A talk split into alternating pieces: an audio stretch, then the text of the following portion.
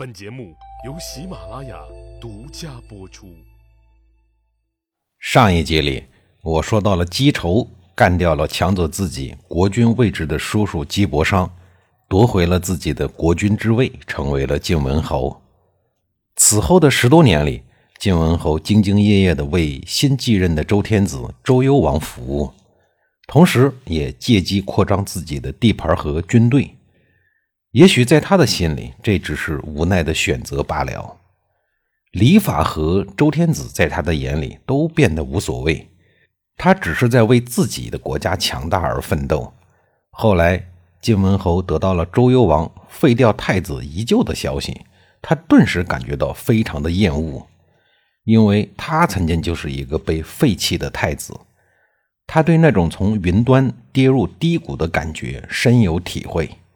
但是对于这件事，他什么也做不了。当他得到废太子宜臼逃到了申国的消息的时候，他是抱着看热闹的态度的。他心想：周幽王会怎么做呢？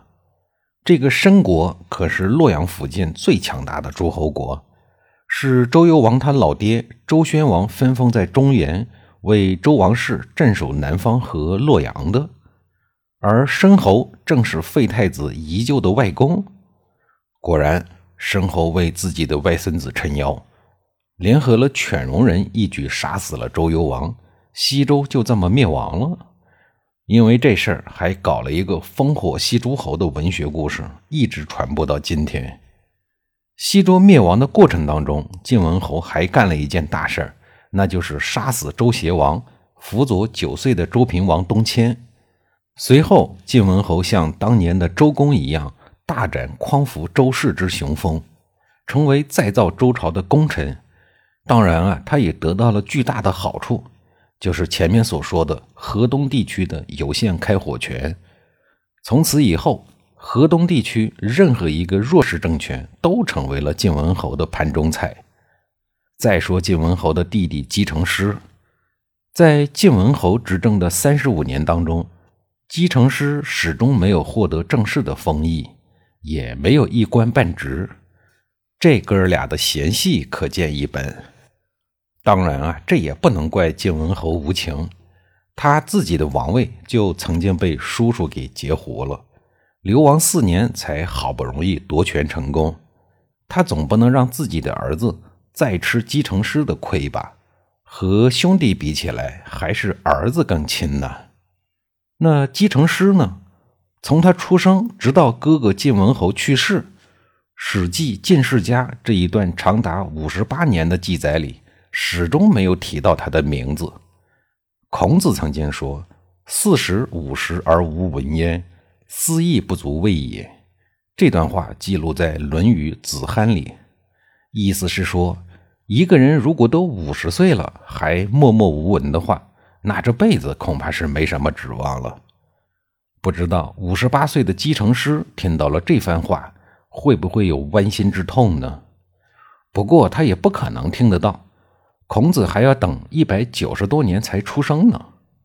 这个曾经被晋国大夫师服预言将要改变晋国历史的人，现在已经垂垂老矣，快要到行将就木的年龄了。说好的众望所归呢？现在又在哪儿？众里寻他千百度，蓦然回首，那人却在灯火阑珊处。命运有时候就是这样捉弄人的。当你觉得机会最有可能出现的时候，他却迟迟不来。等到了将要放弃的时刻，上天却出人意料的扔一颗水果糖来舔你一嘴。而舔姬成师嘴的，正是哥哥晋文侯的死讯。晋文侯死了以后，他的儿子顺利继位，是为晋昭侯。这位晋昭侯就是姬成师的亲侄子。就在晋昭侯元年，也就是公元前七四五年，五十八岁的姬成师终于拿到了那颗属于自己的水果糖。晋昭侯不知道是哪根神经错乱了，将叔叔姬成师分封到了曲沃。这对晋国来说，姬成师的受封。就像打开了潘多拉的魔盒，空气中分裂与内战的硝烟味儿慢慢的开始刺鼻了。金昭侯之所以改变了父亲压制自己叔叔姬成师的长期政策，是因为晋国此时发生了动乱。但是这里所说的动乱是什么？它的发生是否和姬成师有直接的关系？又怎样促成了姬成师的受封？这些问题，《左传》的作者没有给予回答。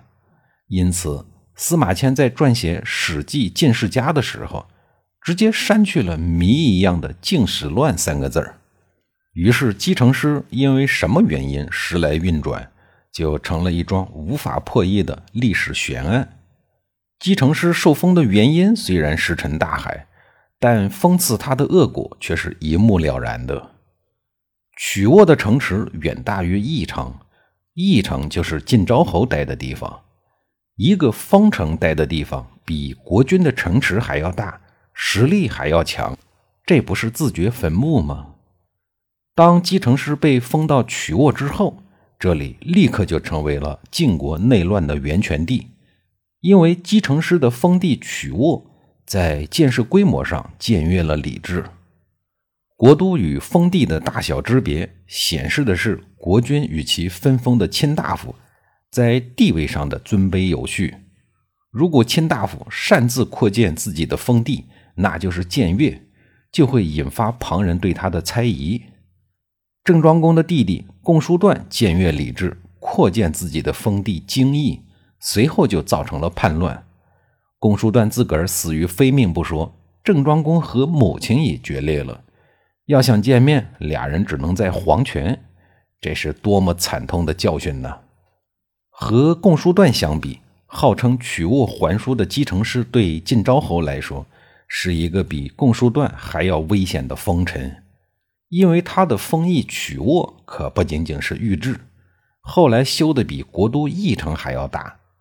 这种尾大不掉的形式，难免会引得其他政治投机者在姬成师身上下注。因此，就在晋昭侯七年，也就是公元前七三九年，晋国大臣潘父发动了政变，杀死了晋昭侯，准备迎立六十五岁的姬成师入主晋国的都城，也就是翼城。幸亏晋国大臣们及时镇压了叛乱，处死了潘父。后来发兵将姬成师赶回了曲沃，这才为晋昭侯的一线血脉保住了继位的可能。姬成师虽然没有搞定哥哥姬仇，但是差一点点就搞定了哥哥的儿子。这一次曲沃与翼城的兵戎相见，进一步加剧了晋国王室和曲沃派系的分裂与敌对。八年以后，七十三岁的姬成师去世了。他的儿子姬善继承了父亲的爵位和全部的政治遗产，视为曲沃庄伯。除此之外，曲沃庄伯还继承了父亲想娶晋国王室而代之的遗愿。曲沃庄伯上位以后，就将目光瞄准了国君的宝座，因此登基不久的晋孝侯就成为了他的眼中钉、肉中刺。下一集里，我继续给您讲一讲晋国的内乱。